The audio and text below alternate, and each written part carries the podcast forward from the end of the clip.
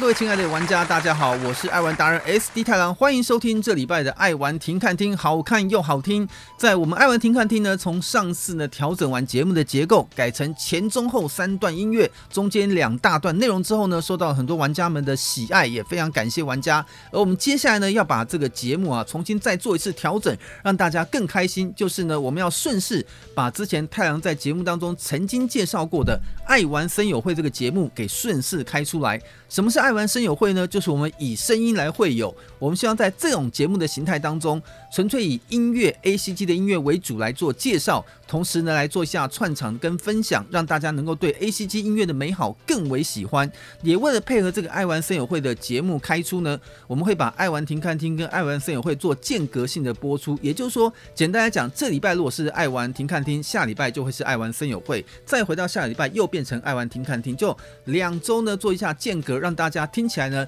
轻松无压力，也可以听到各种不同的这个节目形态，也希望大家多多支持跟喜欢。那在今天节目的一开始呢，特别我们小编。准备一些资料给我，就现在我们真的会去看玩家们的一些心声跟反应跟支持，不管是什么样意见呢，我们都很乐意呢跟玩家们来参与跟讨论。所以在我们上次的第十四集的节目当中，大家针对这个塞爆行李箱这个话题，好像这个心有戚戚焉呐，觉得诶很很棒的一个主题哦，也提到很多内容，就是很多玩家像这个神夜呃神夜。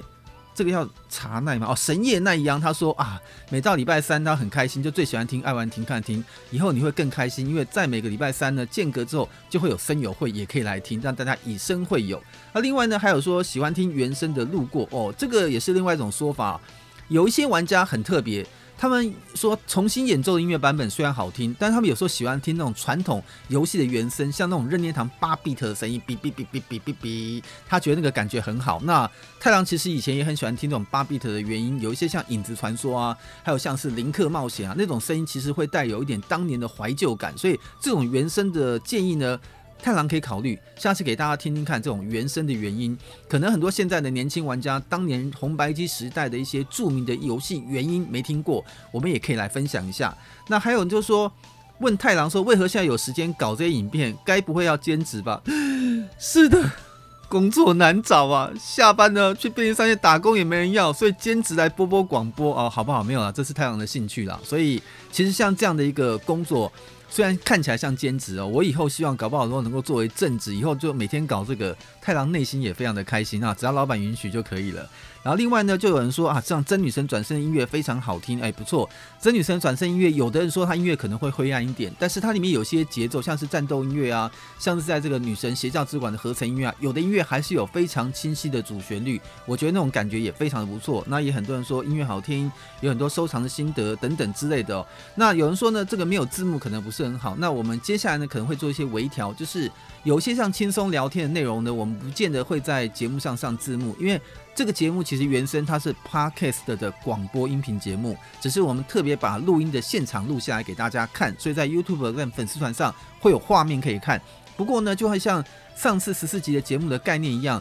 可能以后会提到一些重要的标点的关键字，或是某些重要的商标或 mark 的时候，我们会在视频的部分会给你一些特别的画面跟提示，让你看得更清楚。这一点我们应该可以做微调，也希望大家能够多多支持我们这样的一个概念。也再次感谢玩家们的分享跟情况。那因为现在。Podcast 的平台上面呢，比较方便留言的有这个 Apple 的 Podcast 的系统，或者呢，你在我们的粉丝团或 YouTube 的相关的节目频道留言，我们会请小编呢尽量去呃了解，有一些情况会在节目中跟大家来互动，让大家真正感觉到这是一个跟大家互动的节目。而且很多人会看到上面有时候回留言是写太郎，那就是我本人回的留言，所以我们会用心的跟大家互动，也希望大家会喜欢。好了，在今天这个节目的主题呢，应该要跟大家特别分享的是。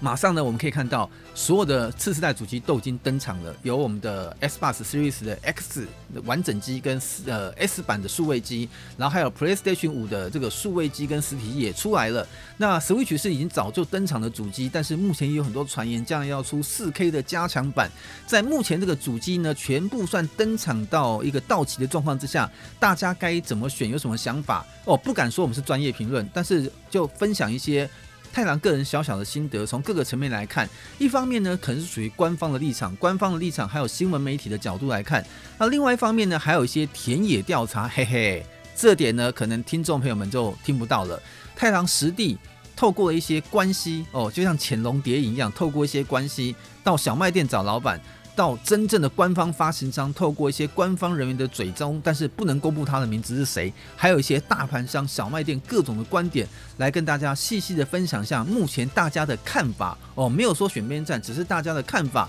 提供给大家呢，要在买新主机之前做一个很彻底的参考，也让希望大家会喜欢。那在今天节目选择音乐呢，太郎太开心了，因为这几个音乐的游戏呢，基本上我觉得大家玩过机会可能都不大，因为如果你今年的年纪。可能低于三十岁以下的话，这些游戏平台你可能不一定有机会体验过。就是当年呢，这个 NEC 所发行的 PC Engine 这个主机，后来它也发行了 CD-ROM 来搭配这个 PC Engine 一起运作。不过 PC Engine 呢，它有个很大的特色，当年这个 CD-ROM 游戏主机是全世界第一台以光碟形式呈现的游戏机，所以当年能够买得起 PC Engine 的玩家。哦，就是身份跟地位的象征。太郎当时虽然没有花钱买，但太郎当时是因为写了《勇者斗龙》第四代还是第五代的攻略，我忘了，好像是第四代。然后呢，透过稿费换取人生第一台的 PC N 景哦，所以非常的开心。所以这是当时的游戏当中的一些呃音乐，这包含有这个今天很棒音乐，像有这个斩啊哦斩阳炎的时代、三国之英杰天下，还有一五二天下大乱等等的开场音乐。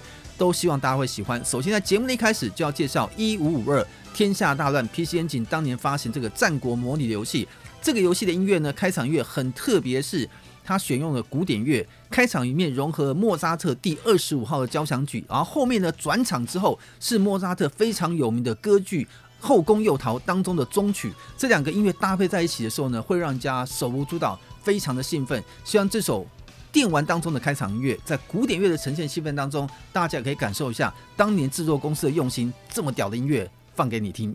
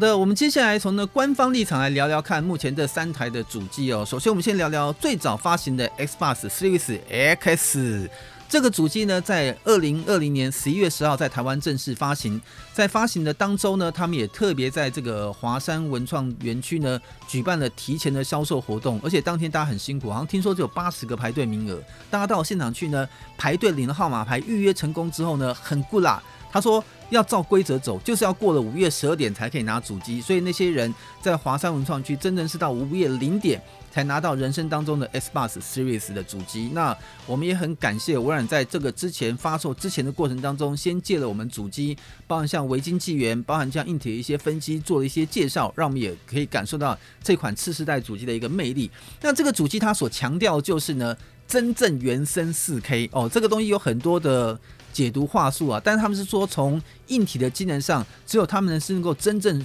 所谓的真 4K 来解析游戏的画质。那它一个比较大的利器是，它向下相容的几乎每一个平台的游戏。这个点呢，应该不能算是特色啊，因为 Xbox 其实从早期从最早的 Xbox 的第一代主机开始。它的下一代主机三六零在的 Xbox One，它都一直向下相容到过去这些所有的软体片子，所以这也让这个买的玩家们可以有一代一代传承这个用心呐、啊。但是过去的 Xbox 呢，它比较辛苦，就是它的原生游戏当中呢，属于。亚洲玩家比较喜欢的日系风格的游戏，它大作比较少。就算是它有大作，也拿到日本的大作，像 FF 十五之类等等的。但是因为呢，毕竟以全世界主机的普及数，像 PS4 它的超过一亿台的这个销售量啊，根据官方消息呢，可能 Xbox 的前一代主机 One 应该全世界也有五千万台的销售量，但是远不及超过一亿台以上的 PS4。所以呢，很多 Sony 在补贴的一些官方政策上，他会跟原厂说：“哎，你只要在我的平台呢做大力的首发或是一些促销活动，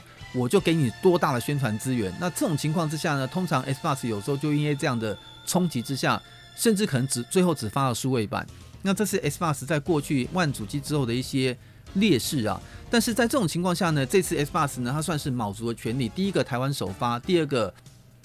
它对很多这个直播主。媒体释出很大的善意，让这个主机很早有一些曝光跟酝酿的机会。然后在硬体的规格上，我们其实从硬体规格上看到它的一些，包含 CPU 的运行速率啊，还有三点八 G 赫兹，比 PS 五的三点五又快了一点。然后在那个显示卡的这个 GPU 上面，它有五十二个这个 CUS 的一个一点八五 G 赫兹的一个 CPU 的 GPU 的强度，也比我们的这个 PS 五厉害一点点。不过呢，可以看得出来哦，就是有时候不一定是看硬体啦，像有一些关键性的东西哦，太阳觉得它硬碟容量，其实我觉得两个平台，呃，这样讲可能都会得罪，不过我觉得是不会得罪啊。我觉得稍嫌诚意不足，都已经几世纪，二十一世纪了，对不对？这个硬体的容量，硬碟才负一 TB。或是像 PS 呢，只有八百二十五 GB，我觉得对于现在这种大家大量储存量来说，其实是远远不够的。因为你想想看，不管是你数位下载需要大的容量，或者你就算是买实体光碟，它也会有预载到机器中容量。所以这个机器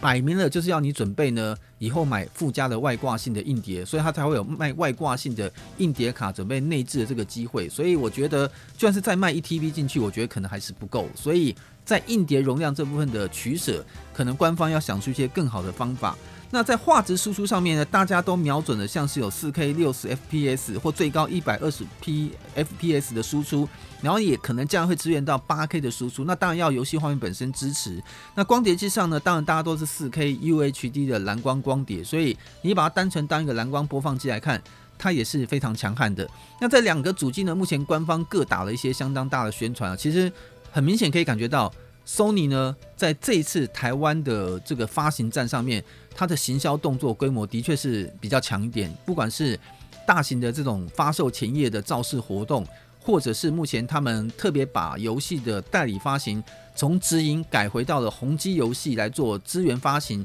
让行销的力道推广上面又更加深了对落地店家的一些支持。这可以看出来呢，PS 五可以说是来势汹汹。其实以店家的角度来看呢，也是觉得 Sony 还是胜算比较大。但是其实我们从国外的媒体来看哦，就是官方的角度来看。呃，目前在实体光碟的市场，可能在未来的三到五年还是会有比较大剧烈的变化。根据国外的一些专业媒体的统计，在有关游戏的实际销售量来说，可能有些游戏呢，在实体版跟数位版都发行的状况之下，实体版的发行可能现在都已经小于数位版了。这也是一个不可逆的趋势。虽然太郎会觉得很孤单，以前会觉得说拿在手上的东西才叫收藏，放在。放在那个什么，呃，云端上，或者是用数位版下载放在主机里面的那个不叫收藏，那个叫做摆设。所以呢，当这个东西没有价值的时候，你没有办法再做其他的一些活用。我觉得数位版可能不是太郎这样收藏迷人的取向。但是我的论点不代表市场，因为在太郎周边的很多年轻朋友们的玩家哦，像太阳前面这两位，应该算是年轻朋友啦。他们他们就觉得现在数位版真的会比较方便，可是我觉得数位版就没有价值，放在一个地方要卖也不是啊。当然我也不会卖，所以这看端看玩家怎么去想这个市场哦。但是未来在呃三五年之后。现在目前云端游戏的耕耘之下，国外媒体的角度看说呢，其实你们看 Xbox 呢，它不是全输。在 PS 三的年代，Xbox 三六零是完胜的，因为 Xbox 三六零那时候在全世界舞台上，他们做了非常多的耕耘的动作，所以在那个年代当中呢，PS 三是战败的。而且当时 PS two 因为取得了很大的成功，也有人说呢，在 PS 三年代。这个索尼的态度比较傲慢，结果呢遭遇了一些比较大的冲击，所以在后来呢这一次算是重新做了步骤调整，而且台湾的整个经营团队算是整个大幅度的换血之后呢，用重新的方式来面对这个市场，所以后来在 PS 四他们说他们用千倍的方式，PS 四又赢回了市场。那到 PS 五年代，目前呢后市当然看起来是非常的这个强盛哦，但是在云端这个游戏上面，谁能够胜出其实还很难讲，因为我们看到。包含脸书、包含 Amazon、包含这个 NVIDIA，大家都投入到 Google 都投入到这个云端游戏的战场，认为说呢，没有主机，那个直接忘掉这个主机这件事，透过云端的方式在载具上面玩，就像那个以前打太极拳没有忘掉所有的招式，他就成功了。所以认为说，将来既然是走云跟数位的年代，有没有那个实体的主机，它就不见得是最后的关键要素。所以在这种情况之下呢，分析师就做了一个很有趣的分析。在呃云端的布局上，Xbox 当年布局布局云端，包含订阅制的像 Game Pass 这样的服务，它布局了非常的久，所以它现在在 Game Pass 的服务的用户上面呢，有非常庞大的基础，有一千多万的这个量。那在这种情况之下，它本来就已经布局了将近十年之久的这样一个文化，现在居然是 Google、NVIDIA 这些公司上来上去跟他们在游戏文化的底蕴上，它没有微软酝酿这么久。那如果说你要纯粹讲到把游戏抛开，讲到在云端上面的一些布局来说，微软呢好像也是仅次于亚马逊，在全世界来说是排名云端上面的，呃，机房这种规模是全世界排名第二。所以你从硬体的层面、建设层面，从游戏的历练层面，两个把它综合在一起，目前看起来微软有相当大的资格在云端游戏上面取得先机。因为刚刚讲那些大公司，它过去可能不是游戏行业，那是游戏行业，微软又提早在云端做的布局，是靠着微软本身庞大的一些支持。所以呢，在未来这个云端游戏的框架上，谁会胜出？其实国外很多专业媒体来说都很难说。甚至微软的老大曾经在对媒体访问说：“去买 PS 五哦，都买哦，没有关系啊，反正你不管买谁的，将来我当 Xbox 的很好的服务推出来之后，他认为他都是最后的赢家。所以有时候很多事情是要比气场。所以在云端游戏上，谁会胜出？”我们可以来观察一下，所以不管是 PS 五，它在初期有硬体的优势，或是在这个微软上面，它有一些云端上的布局，我觉得这是他们两家强项的地方。那至于 Switch 呢，来补充一下，呃，这个先不讲谁说啊，怕得罪人啊。我们跟 Switch 的某个官方人士聊，他说我我我我们从来就不是强调硬体胜出，我们就现在 Switch 的主机就七百二十 P 的画面而已，但是我们以游戏量。以拥有的 IP 强势的程度，我们觉得是远远的第一，而且可能是唯一。他说我们太强了。他说你看很多日本知名的 IP 大作，包括任天堂本家 IP 都超级强大，随便丢个宝可梦出来，十万伏特就把其他主机电得半死，还不够，超梦再跳出来也可以。所以林克啊这些等等角色都是属于任天堂本家的角色，他们非常的强势，而且。我们在最近期播这个爱玩 Now News，也正好是这个官方有在看我们的节目。他说上礼拜你们 AC 亚文咖播的爱玩 Now News 的法语通排行榜里面，从第一名到第十名，全部哦都是 Switch 的游戏。所以他说呢，实力证明了一切。他说在目前两台主机游戏里面的主机的良率还不是很高的状况之下，短时间之内呢，市场他们认为半年之内。两台主机的供货量都不会正常，就像从今年三四月 Switch 主机到今年的十月之前，供货都很不正常状态之下，既然你的软体本身供应量都没有，呃，应该说硬体都没有那么足，软体的供应量当然也不会支援上来，因为你平台不够，我软体厂商就不想大力在那边发展，我可能还是会把重心放在前一代的 PS4 或者是 Xbox One 的主机上，因为那个载数量的平台才够，他会认为在短期之内还是 Switch 的天下，所以。呃，我们可能要在下一段跟大家大分享当中，就会提到，其实从不同店家、盘商、消费者、官方的角度，有一些不为外人所知的一些讯息跟情况，你们就可以整体来知道，在这个在这个短时间的战斗过程当中，谁会继续笑到最后？这个胜负可能还难见分晓。那当然，太郎补充一句话啊，在这一小段呢，跟大家做注解之前，哦，呃，如果你有气势的话，就像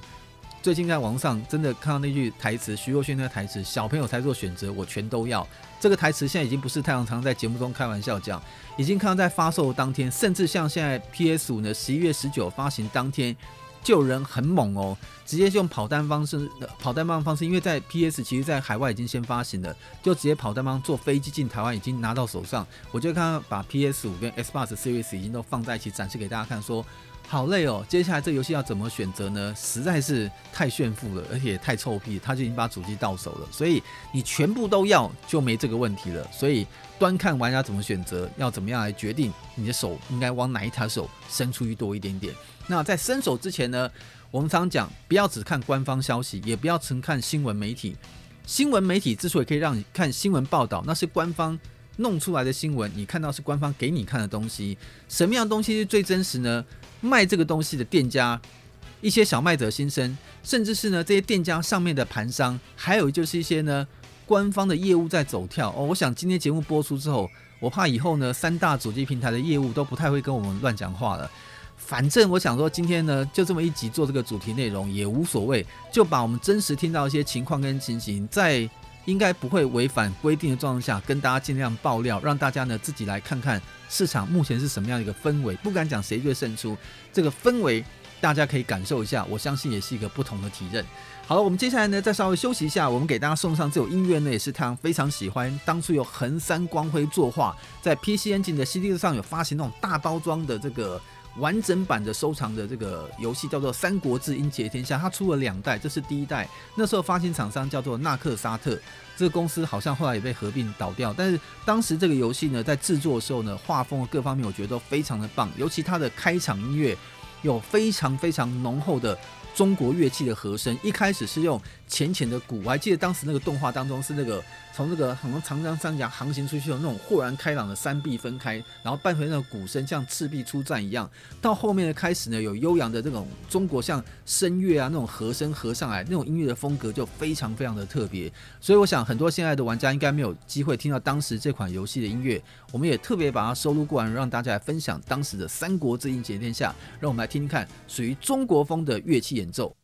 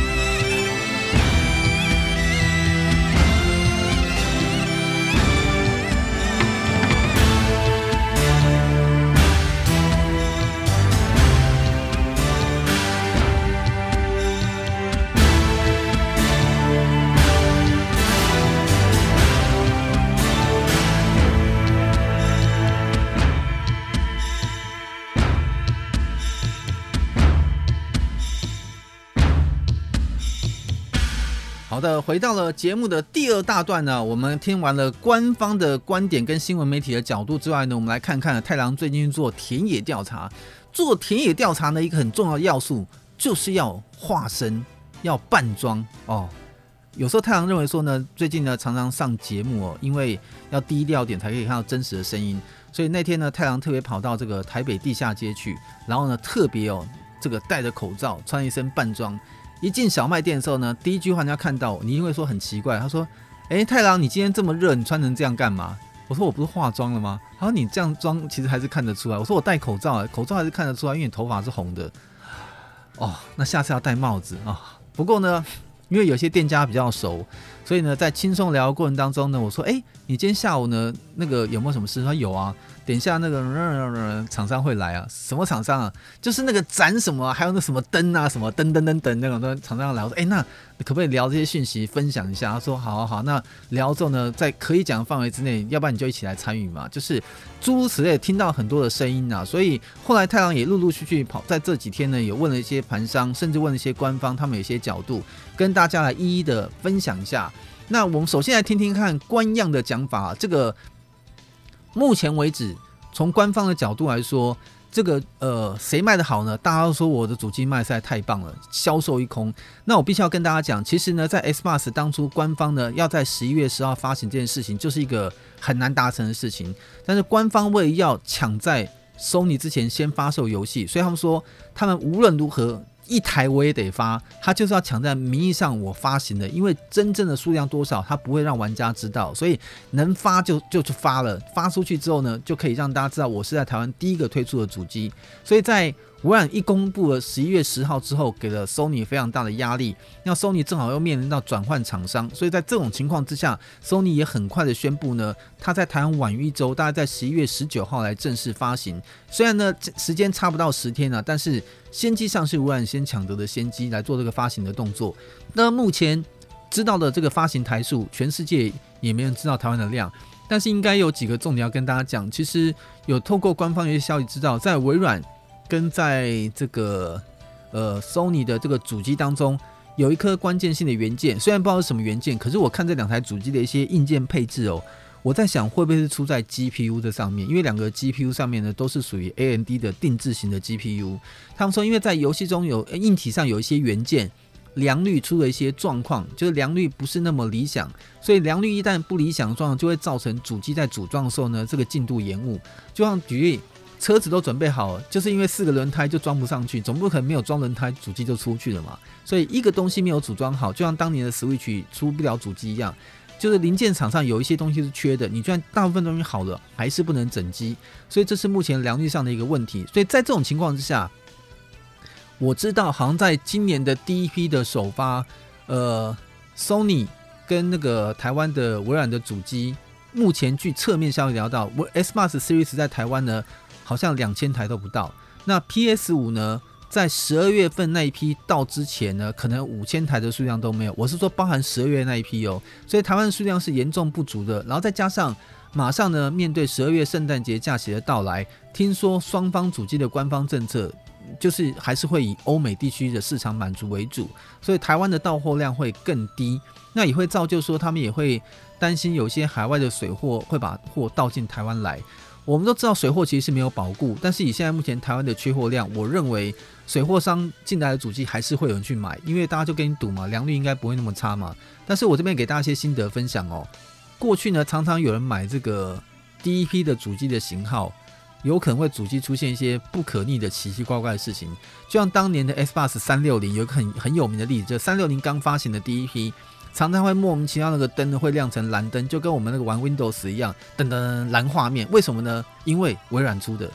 所以一样的概念就突然会出现宕机。所以这种第一批的主机为了赶时间出来，它的良率到底会不会那么好？其实过去的历史的经验上会容易出一些问题。但如果它不是硬体本身的缺陷的话，通常官方就会靠韧体更新的方式去改变里面的系统来解决这个问题。所以我太郎乐观来讲，都已经这个年代了，应该大家不会。做那么粗糙的事情，所以主机的稳定性可能还可以接受。但是数量上呢，我刚刚讲过，在今年的年底之前，两大平台的主机，我认为在台湾都应该不会超过五千台以上。就是你想买，它都没有机器可以买。所以呢，目前也知道在十二月份的那个第二批的到货量，主机也已经预约一空了。所以我觉得大家。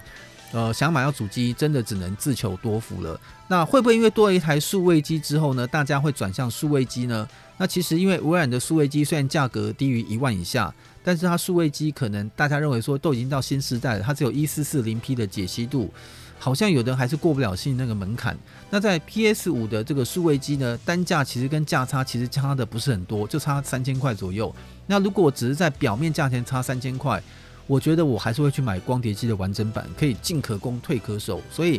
调性上，到底两大主机公司现在推出数位版的主机，能不能在主机量充足之后呢，得到玩家们的青睐？我觉得这个还是要打个很大的问号。其实店家的角度会认为，呃，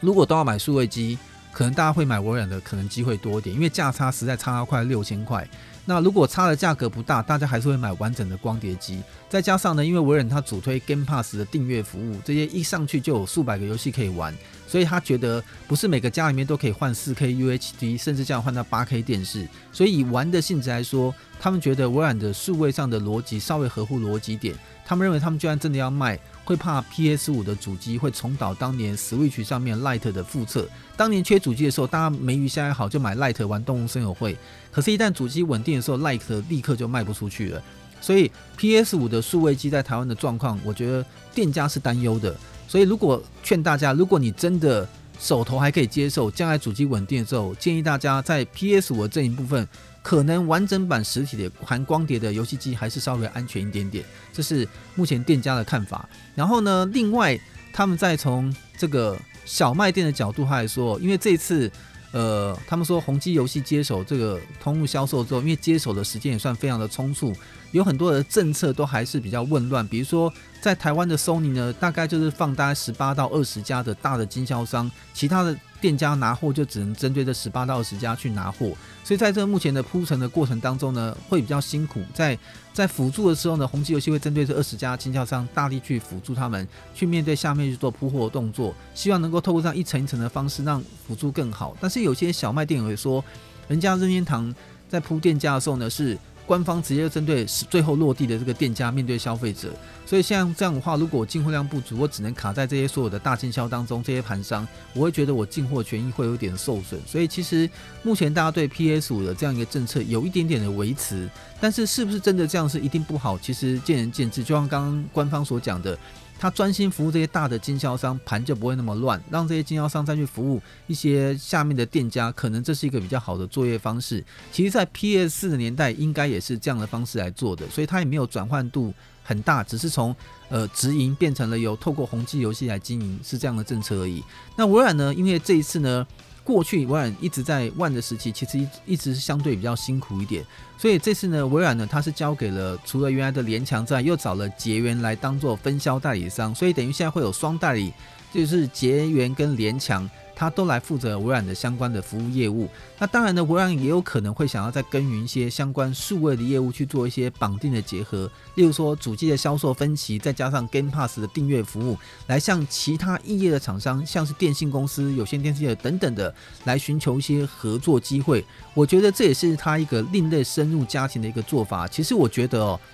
呃，可能我的立场比较公正一点。我觉得微软这一次呢，会让我有想买主机的冲动，是在。省钱的状况下，又有高画质的解析度，我觉得微软呢的确是可以满足我心目中的一些服务。还有很大的重点啦，我觉得微软这次直立型的主机哦，相当的稳。之前在分析中介绍过，我从来不敢把游戏直立摆，就算是现在的 PS 五，我其实摆直的方式，我也觉得以它的高度，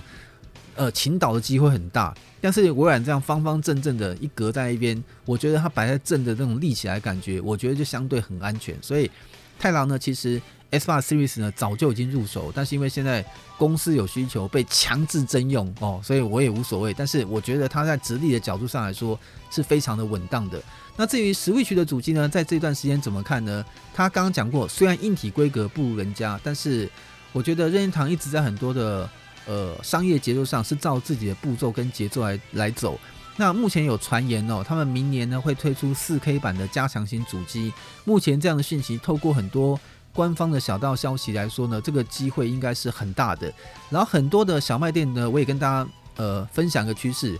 我这样讲可能会被打死，但是我还是讲了，就是现在你们会觉得很多官方的直播，呃，应该说有些直播主，有些这个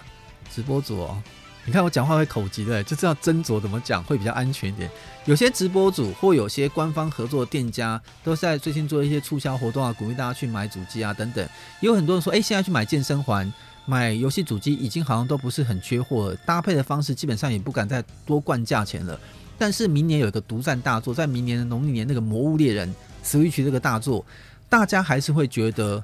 在目前主机一路缺的状况之下，跟大家偷偷讲一个我不想讲的情报，就是根据嗯，根据那个官方还是谁讲的话，就是 PS 五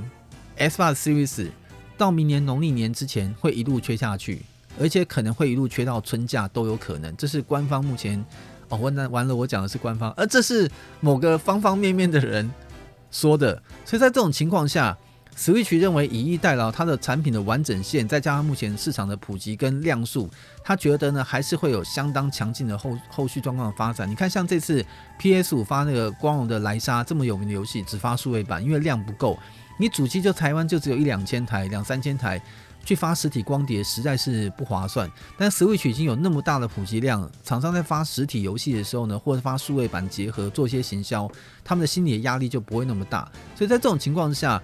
很多的店家哦，现在其实已经开始提前在囤 Switch 的主机。我听到有些比较夸张的是，像不管是动森机，或者是现在加大电量版的这个红蓝机，很多主机呢，他们现在都是十台、五十台、一百台这样囤。太郎有认识的一些人，可能都现在目前为止，以保持每个月再收一两百台的数量囤进来之后，而且不卖，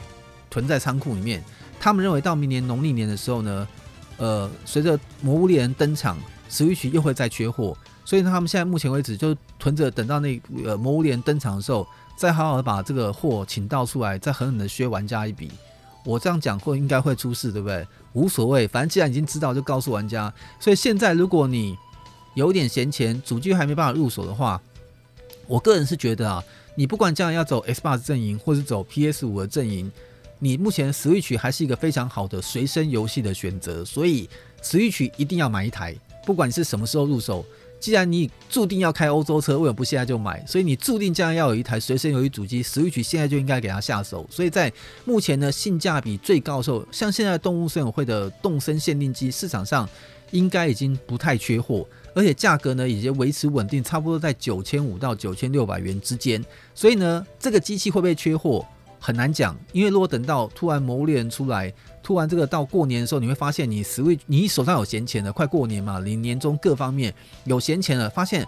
PS 五也买不到，Xbox Series 你也买不到。你可能不一定会回头去买 PS4，也不会去买 Xbox One。这时候呢，你可以唯一选择还是没有退流行的，就是只有任天堂的 Switch。那这时候如果你去买的话呢，官方又给你搭一个新年庆祝专案，Switch 主机再加六片游戏，只要一万九千九百九。如果又发生这种事情的话，大家就真的是欲哭无泪的。所以建议大家。哦，在我已经跟大家破梗，现在很多台湾的店家已经在默契上开始在狂收主机，而且都不放在门市里面，他们就是要囤在过农历年期间卖，配合魔物猎人。请大家如果现在有一点闲钱，也有这个意志力的话，先把 Switch 入手，否则到最后你就是在过年期间帮他们垫大红包，那只最美的羊就是各位听众在下了。哦，所以呢。赶快入手，像太阳，你一听到这种消息，也没有在等了，立刻就把动身限定机先把它入手囤着。虽然我不会拿来玩，但是我先囤着，以免到时候想收藏的时候呢，又被大家奇货可居，那就亏很大了。所以大家应该有经过今年四五月动身限定机一绑绑个两三万这种痛苦的时候，包含健身环等等。所以如果你现在还看到属于安定价格的健身环，然后安定价格的游戏 Switch 主机。就建议大家赶快入手，否则在过年期间可能就会很辛苦了。所以依据综合以上这些讲法跟结论，基本上我觉得三台主机有各有各的优势跟劣势，也有一些它目前市场上不得不做的一些情况。那如果你想立刻入手好玩的主机，又不想退流行，那 Switch 一定是你的首选。游戏众多，然后呢，各方面的服务也非常的完备，然后呢，也可以全家同乐，又方便携带。那如果你家里面呢想要买一个，呃，应该说可以。尽量少软体花费，但是又可以玩得很畅快的，那当然就推荐你 Xbox Series 的，因为它先有 Xbox 的 Game Pass 的服务，后有呢 Xbox 呃 Cloud 可能哦，在明年二零二一年会进入台湾的可能。然后呢，如果你这方面呢能够来玩的话，再多愿意付一点点。你甚至可以呢，像 Xbox 呢，你如果再多付它的这个月费，多付一点的话，它就甚至可以让你 PC 跟 Xbox 跨平台都可以玩同一个游戏。那这样服务呢，这个游戏量各方面都非常的充足，大家的荷包也可以省不少钱。如果你是数位的玩家的话，呃，讲个比较悲情的啊，就是你想买实体版 Xbox 的实体版也实在是不容易买得到啊。像他最近那个对应 Xbox Series X 的那个游戏，什么 WRC，就是那个世界拉力赛车第九代。哦，这个游戏居然缺货，你知道吗？因为听说它是第一款呢，对应这个 Xbox Series 会从 Xbox 算升级成 4K 60P 画质的赛车游戏。太郎这种平常很少玩赛车，也去想入手，结果都被退订单说，因为到货量较少，所以你的订单被取消。哎呦，我买 Xbox 的实体游戏，去居然被取消订单，这是我我看看哦，五年来第一次哎。我五年来第一次去订实体软体被坑单诶，你说 PS 的限定版被坑单一点都不奇怪，买 Xbox 游戏会被坑单，这就表示很稀奇的。所以如果这个 WRC 这个游戏赛车游戏拉力赛车有这样的一个提升画面的品质的话，我慎重应该觉得应该 AC 让看一些小编们应该去把这个游戏入手玩玩看，到底有多么的逼真哦。所以我觉得高画质就要有高享受，所以如果大家对于玩游戏有另外一种不同的。的体验跟感觉，想玩到大量游戏又不想花钱的话，兼具 Game Pass 跟未来可能的 Xbox 可奥的 Xbox Series 系列，值得你来好好的收藏。那最后就是咱们的 PS 五喽，第一个不容易买，第二个呢，机器实在是比较大，如果你想要横躺，还要自己做一点手工，在开发上的一些逻辑上，我觉得这次 Sony 应该可以听取一些玩家跟媒体意见啊，其实可以改良一下，或者是在 PS 五接下来发行的主机可能。哦，以他现在这种那么高德的量哦，我们之前在开玩笑，如果他发行了什么 PlayStation 五 Pro 哦，那可能是小型冰箱的长相哦，那就很夸张。所以我觉得呢，在主机的逻辑上，现在大里面都小家庭哦，那个环境没有那么好的地方可以收纳，所以树大不见得是美，最好是合宜。哦，是美，像我们知道，S 八的第一代主机超级大台，一台很大的主机。哎，你看这个 Series 主机做的方方正正、小小的，就感觉上，哎呦，这是微软在设计上面稍微兼顾了它的这个各方面的容量，而且散热气孔也不错。所以在这次还有人针对它的安静度啊，跟它的散热方式的温度来做比较，其实这次 Series 的主机都有相当好的表现的。所以其实如果你在 PS 五现在还没有办法入手的话，其实你可以考虑一下 Xbox Series，可能是现在。第二，入手难度比较没那么高，但是只要等时间的话，它是一个可以考虑一家烤肉万家香的游戏取向。那当然，如果你还是很坚持，就是我们所说的中高阶哈扣玩家，我非 PlayStation 这个不买的话，那就只能先撑着，因为第一个主机现在很难买得到。然后你可以考虑一件事情啊，这个你像那个以前古代战争怎么讲？大军未到，粮草先行，对不对？像今天早上太阳在录音之前就很好笑，就是主机都还没有发售，我先收到了 PS 五的软体，就是自己电软软体先发售，先到那个维京纪元 PS 五版本和谐版哦，这个不好玩和谐的，对。所以我说，在这种情况之下，你可能可以考虑先收一些软体或硬件。像目前我听到店家的角度说，不是只有 PS 五主机，PS 五主机对应的它有那个遥控器，白色遥控器对应的那个。那个真实 3D 的对应耳机，它的摇杆，它的官方充电器，目前全部都会缺，因为刚开始发行的时候，大家都会去买。所以如果你现在有透过网络上有订到，或是透过呃门市预约有预约到的话，建议大家尽量不要坑单哦。如果你今天真的买不到主机的话，再介绍给大家一条发小财的路。你现在订到这些周边跟情况，你如果真的当时是纯粹就是没有要买，只是做点投机心态的话。你入手之后呢，到时候再转卖在网上，露天虾皮把它卖出去，其实应该都卖得掉，因为初期就是缺缺缺缺缺，而且过去在周边的取向上面，其实微软跟 Sony 做的比较没那么多，但这一次因为搭配新主机推出，它有非常多的一些设计比较新颖，像。呃，PS 五上面很多那种感应的系统啊，操纵的一些方式啊，那个摇杆上都很多特殊的地方，所以基本上这些硬件呢，一开始都比较容易，呃，应该说比较容易缺货。所以大家如果现在买得到这些周边的话，也可以把它囤起来，等着主机一到场，这些周边就全齐了。以太郎现在做法就是这样子，先把主机周边的东西都买齐，等到主机入手的时候呢，这些东西都已经短时间就不会缺了。所以建议大家充电座、第二支摇杆。它的保护套、保护盒这些东西等等的，第一波的官方或是官方授权厂商的设备，就可以早点入手，这样方便你们来进行游戏哦。那最后呢，要补充一点就是，如果呢这几个管道都还没有办法能够很入手到你希望的主机的话，那可以凭运气。最近这几个官方他们都还是会陆陆续续配合一些呃媒体或者是配合一些活动，他们会去做一些抽选的活动哦。那官方是有表示的，绝对会公平，不会作弊。你对你来说就花一点点时间在网上登录一些资料，其实太郎也去登录了，就是我想没鱼虾也好，抽抽看嘛，搞不好运气好就突然被抽中，对不对？所以大家可以去登录一下，参与一些官方抽奖的这些机会，搞不好有机会就可以运气好抽到了。那最近小编在跟太郎开会的时候呢，是有讲说，如果我们千载难逢，呃，从某些管道。买到的主机哦，当然是官方已经满足自己的需求啊。那个主机不管量多或量少，有没有可能配合在 ACG 玩咖的什么节目当中做一次活动？比如说动身限定机，比如说在 PS 五主机，比如说 S b o s Series 的这个 X 主机，这三种主机呢，不管数量多少，我们都来跟玩家做一次直播或任何形式的互动活动，把这些主机的购买权抽出去。他们问我说好不好？我说很好啊。那你要先有主机啊，对不对？不要像那个。网上的新闻，每天那个肯德基那个虚拟主机跟着跟你讲，我一度以为那肯德基的主机是真的，你知道吗？所以我说这个看不到的东西，其实现在讲都没有用。所以我说，如果我们真的有这种机会的话，我也觉得这个活动还蛮有意义的嘛。就是现在这个年代，如果能够抽到原价购买权哦，就我现在很听闻很多厂商分析，现在这个已经有拿到第一台主机的购买权，有人已经在网上用两倍、三倍价在开始卖了，这真的是一种非常非常。不错的行为，因为你们厉害，因为你买到主机了，所以这个年代就怎么样？就是买到主机的你最大，先买先赢。如果你不是玩的话，你要拿来转卖，这时候呢，抽选预购的机会，你也不要说这人是黄牛啦，就是有愿意当牛，就表示有愿意去喂牛吃牛奶啊，不是不是喂牛吃，有人愿意当牛的，就表示有人愿意去喂牛吃吃饲料嘛。那我们就是为那个吃饲料人把东西入手嘛。像太阳就很后悔啊。前阵子呢，买这个 PS4 的看门狗的限定版，因为刚发行的时候呢，网络上很多玩家的评价没有那么好，太阳就犹豫了一下，说既然不是那么好，会不会像当初最后生，哎呦，又提到最后生还者，嗯，像最后生还者当初那个限定版突然价格崩跌一下，我就不用花那么贵的价钱去入手，结果没有想到看门狗 PS 版本的限定版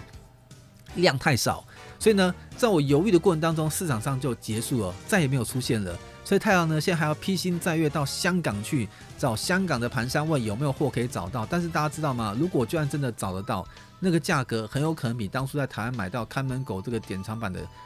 灌水后的价格还要再多百分之三十到四十，我就很犹豫了，值不值得这样做？所以我说以后很难判断一个东西它好或不好，典藏版该不该那么值得出手。但是我觉得现在在。数位慢慢当道的情况下，物以稀为贵。如果大家在买软体的取向上看到好的、有典藏的，觉得该下手就下手。就像最阵子的 PS4 的维京纪元，虽然是和谐版，但它的典藏版外面市场上也几乎找不到。等你找到的时候呢，可能也是加价很多钱的版本。所以呢，从这个例子上看起来，我还是给大家个总结：主机会缺货，现在很难买，但是呢。软体可以先买，然后呢，周边可以先收，等着主机安全安定的时候再入手，你这些周边环境就可以先具备了。那刚刚官方讲这些事事情呢，如果你真的短时间能够出手，只有 Switch 可以出手。为了避免当冤大头，变成在过年前配合魔物被削的那一批，大家现在可以出手，安定的价钱在九千五到九千六之间的 Switch 的主机，建议大家这个是可以买到动身限定机的价格。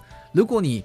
不怕就拿着限定机在外面看起来那个动身的颜色风格太太小孩子的话，那你就买现在的红蓝主机。我记得好像灰色主机是停产的，所以可以买正常版的加大电量机。那这样的话，你还是可以呢用很低的价格去入手到 Switch 的主机。这就看玩家们怎么选择了。那今天呢，透过这个节目跟大家爆了一些料，提醒大家一些情况，怎么选呢？大家自己可以选选看。然后呢，太阳也没有特别选边站，我只能告诉你，以太阳的个性来说，这三台主机我一定会收，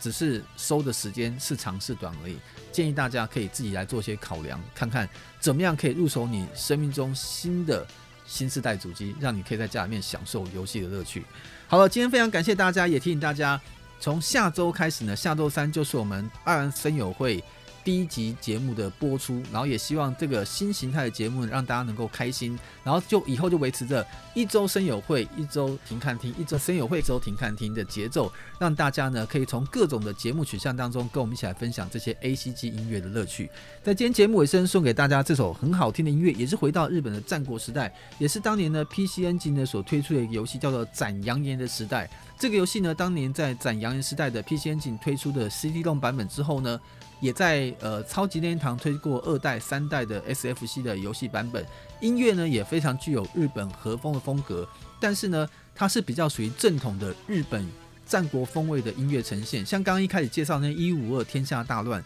它虽然也是战国游戏，但它选用是欧美的莫扎特的音乐和歌剧，但这次呢，完全听到的就是属于日本战国风的那种呃扬言时代这种战国风的音乐。所以会比较接近于像刚刚前面讲的这个呃中原中就是三国志英杰天下那种属于中国风音乐，它就是完全日本的和风。我觉得欣赏下的感觉应该也非常不错，就送给大家这种音乐，希望大家会喜欢。就希望呢，接下来从爱玩声友会开始，爱玩停看听，爱玩声友会都能够给大家非常不一样的感觉。希望大家都多多支持哦，我们就下次再见，拜拜。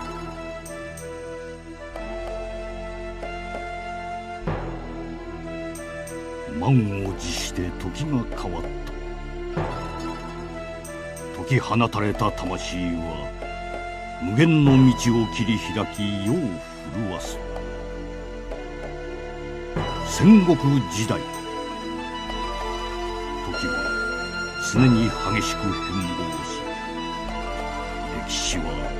阳炎の彼方で静かに刻まれ続け